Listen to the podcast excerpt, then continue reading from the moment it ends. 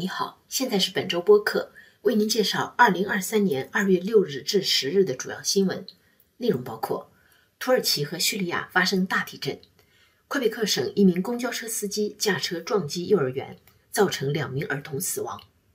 加拿大总理特鲁多宣布新的医疗拨款计划。加拿大和台湾正式启动外国投资促进与保护协议实质性谈判。加拿大保守党议员敦促政府禁止中国环球电视网在加拿大播出。加拿大反对党要求政府提供关于中国气球的更多信息。黑人法学家被任命为魁北克省高等法院法官。下面请听详细内容。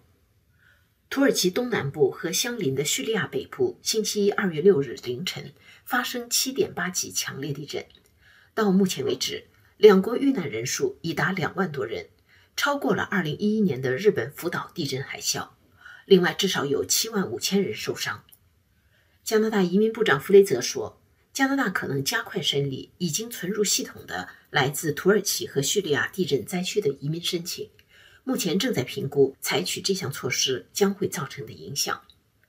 加拿大政府已经宣布向土耳其和叙利亚提供一千万加元的紧急援助，另外还将拨出与民众在二月六日至二十二日之间的捐款数额相等的资金，用于援助灾区，上限不超过一千万加元，数额以加拿大红十字会收到的捐款为准。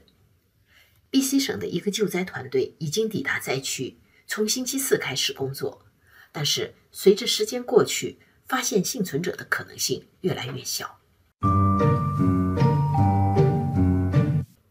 星期三，二月八日，当地时间上午八点半左右，在魁北克省拉瓦尔市，一辆公共汽车撞进一家幼儿园前门，造成两名儿童死亡，十二人受伤，伤者中还有六名儿童，他们都没有生命危险。五十一岁的司机圣阿芒随后被逮捕，并被指控蓄意谋杀和谋杀未遂等罪名。他已经在拉瓦尔市公交局工作十年，此前并无案底。目前还不清楚他是否和幼儿园有关联。星期三，魁北克省议会大厦下半旗，蒙特利尔奥林匹克体育场的高塔当晚熄灭所有灯光，为两个遇难的孩子致哀。魁北克省长勒格说。没有比攻击孩子更残忍的事，整个魁北克都在哀悼。星期三下午，在加拿大议会众议院，议员们在质询开始前为孩子们默哀一分钟。加拿大总理特鲁多星期二二月七日宣布，联邦政府在今后十年中将把向各省和地区的医疗卫生拨款增加一千九百六十一亿加元。首先将提供没有附加条件的二十亿加元，以帮助各省缓解儿童医院和急诊室的压力，减少手术和诊断积压。在今后五年，加拿大联邦医疗卫生转款将每年增加百分之五，五年后回落到每年增加百分之三。但是省政府必须承诺改善医疗卫生数据的收集、分享、使用和提交，以增加透明度，并协助处理公共卫生紧急事件。另外，联邦政府将在十年内拨款二百五十亿加元，以满足各省在医疗卫生领域的特殊需求。为此，将和每个省单独谈判，并签署双边协议。省政府必须制定行动规划，并承诺遵守加拿大卫生法。该法保证医疗卫生服务的提供基于需要，而不是基于财力。最后，联邦政府将在今后五年内。拨款十七亿加元，用来增加私人护理的工资。加拿大国际贸易部长吴凤仪和台湾行政院政务委员、经贸谈判总代表邓振中星期二二月七日举行线上会谈，讨论如何扩大双边贸易与投资。双方同意开始就外国投资促进与保护协议进行实质性谈判。加拿大外交部发表的声明说，吴凤仪和邓振中在会谈中强调为加拿大和台湾不同行业及规模的企业创造更多投资机会的重要性。吴凤仪特别提到高级制造业和农业这两个领域。他还表示，台湾是一个重要的贸易与投资伙伴，尤其是在加拿大根据其印太新战略加强与这个地区的经贸联系之际。二零二一年。加拿大和台湾的双边贸易额为一百零二亿加元，比前一年增加百分之三十八。这一年，台湾在加拿大的直接投资额为二点八四亿加元，加拿大在台湾的直接投资额为三点五五亿加元。加拿大保守党议员庄文浩敦促加拿大联邦政府禁止中国环球电视网等独裁国家的广播电视在加拿大播出。他说：“中国环球电视网由中国政府控制，在加拿大散布虚假信息、进行宣传活动，并违反国际人权法。”庄文浩是保守党的外交事务评论员，他在本星期的一次议会委员会会议上说：“根据加拿大广播法第七条，联邦政府可以向媒体监管机构加拿大广电通信委员会提供总的政策指导。政府去年正式根据该法。”要求他重新审核今日俄罗斯电视台在加拿大的播放许可。他表示，希望政府不是非要等到一场战争发生才会改变对独裁政权所控制的媒体占用加拿大公共频道的立场。公共安全部长门蒂西诺说，他和庄文浩一样担忧虚假信息的传播，但是加拿大广电通信委员会是一个独立的监管机构。文化遗产部长罗德里盖茨的发言人也强调了加拿大广电通信委员会的独立性。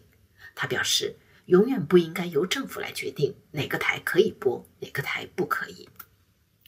庄文浩说，政府的回应令人费解。他仍然希望加拿大广电通信委员会修改相关规定，拒绝独裁国家媒体的播放许可申请，并呼吁联邦政府为此提供政策指导。二零一九年。人权组织安全卫士向加拿大广电通信委员会投诉中国环球电视网和中央电视台第四国际频道，称他们播放的六十名被中国逮捕的人士被迫上电视认罪的信息和画面违反相关法律。但是该委员会至今尚未作出裁决。二零二一年，英国通信管理局吊销了中国环球电视网的广播许可。又在受理香港书商桂民海之女和英国驻香港总领馆前雇员郑文杰的投诉之后，裁定对其处以二十万英镑罚款。二零一九年，美国司法部认定中国环球电视网在美国的注册应为外国代理人，而非外国媒体。目前已被美国击落的中国气球，曾一度进入加拿大领空。几个反对党正在施压，要求政府公开更多信息，称公众有权了解相关情况。尤其是在北美空防司令部星期一二月六日透露，过去此类气球有可能逃过监视之后，加拿大国防部长阿南德此前证实，该气球确实侵犯了加拿大领空。但是，关于它何时进入、经过何地，以及是否还有其他气球在飞来途中，政府含糊其辞。与不断提供最新信息的美国政府形成鲜明对照。反对党还要求政府解释，为何直到气球离开加拿大领空，公众才得知此事？为何它没有更早被拦截？以及政府将对中国间谍活动采取何种预防或惩罚措施？中国政府称，该气球属于民用性质，用于气象监测，受西风带影响偏离航线。但是加拿大和美国方面。怀疑它被用于军事用途。加拿大司法部长本周任命了三位魁北克省高等法院法官，其中刚满三十五岁的比安·埃梅·巴斯蒂安成为魁北克省高院有史以来最年轻的法官，同时也是第一位黑人法官。比安·埃梅·巴斯蒂安毕业于麦吉尔大学和哈佛大学的法学院。